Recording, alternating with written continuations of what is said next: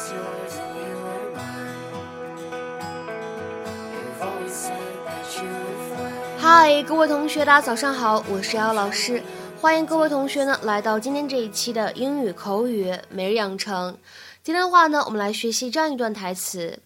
And if you knew Frankie Valley, you'd be cracking up right now. And if you knew Frankie Valley, you'd be cracking up right now. 如果你们了解 Frankie Valley 的话，你们这会儿早就哈哈大笑了。And if you knew Frankie Valley, you'd be cracking up right now. And if you knew Frankie Valley, you'd be cracking up right now. 整段话当中呢，有这样的几处发音技巧，一起来观察一下。首先呢，开头的位置 and if 出现在一起呢，可以做一个连读 ，and if，and if，and if。然后呢，后半句话 you'd be 这两个单词呢出现在一起的时候，会有一个完全失去爆破，you'd be，you'd be，you'd be。然后呢，再来看一下整段话末尾的位置，right。now 出现在一起呢，会有一个不完全失去爆破的现象。Right now, right now, right now. Telling your kid, this is a concert you're never going to forget. Greatest music in the world. Mama, what's this? What do you mean? What are we seeing? The Symphony of the Four Seasons? I thought we were seeing Frankie Valli in the Four Seasons. No. It's Vivaldi. Oh, crap. You mean nothing but instruments? I'm out of here. No, you're not out. You're in. I hate this kind of music. Yeah, you always do that. Every time we try something new, your first reaction is always no. Because I'm old enough to know what I like and what I don't like.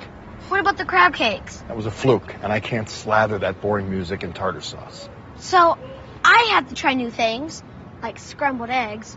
But you don't have to? You see what you're doing? You're tearing this family apart. Take it down a notch. You two go in, have a great time. I'll see you later. What are you going to do? I'm going to walk like a man fast as I can to that bar over there. And if you knew Frankie Valli, you'd be cracking up right now. Oh, yeah, seems just like so much.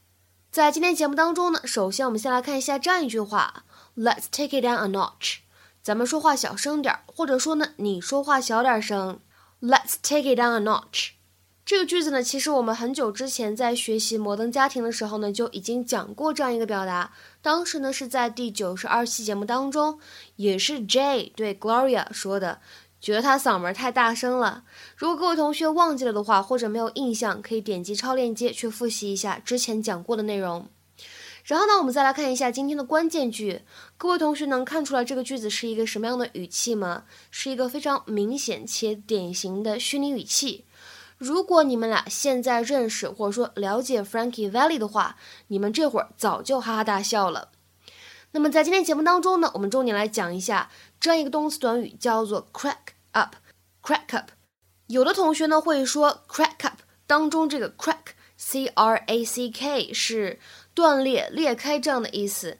但是其实，在口语当中呢，crack up 它特别常见有一个意思呢，就用来指哈哈大笑，laugh very hard。或者呢，你也可以理解成为什么事情让某个人哈哈大笑 ，cause someone to laugh very hard，这样的含义。下面呢，我们来看一些例子。第一个，We all cracked up at his joke。听到他讲的笑话，我们都笑作一团。We all cracked up at his joke。那么这个句子呢，其实我们也可以说成 His joke cracked us all up，也是一样的含义。那么再比如说第三个例子。The girls all cracked up when they saw him。当女生们看到他的时候呢，都乐了。 The girls all cracked up when they saw him。那么再比如说，看这样一个例子：That comedian really knows how to crack up an audience。那个喜剧演员真的特别会逗观众开怀大笑。That comedian really knows how to crack up an audience。再比如说最后一个例子：Little kids just crack me up with the things they say。小孩子们说的那些话真的让人忍俊不禁。Little kids just crack me up with the things they say。 今天的话呢，请各位同学尝试翻译下面这样一个句子，并留言在文章的留言区。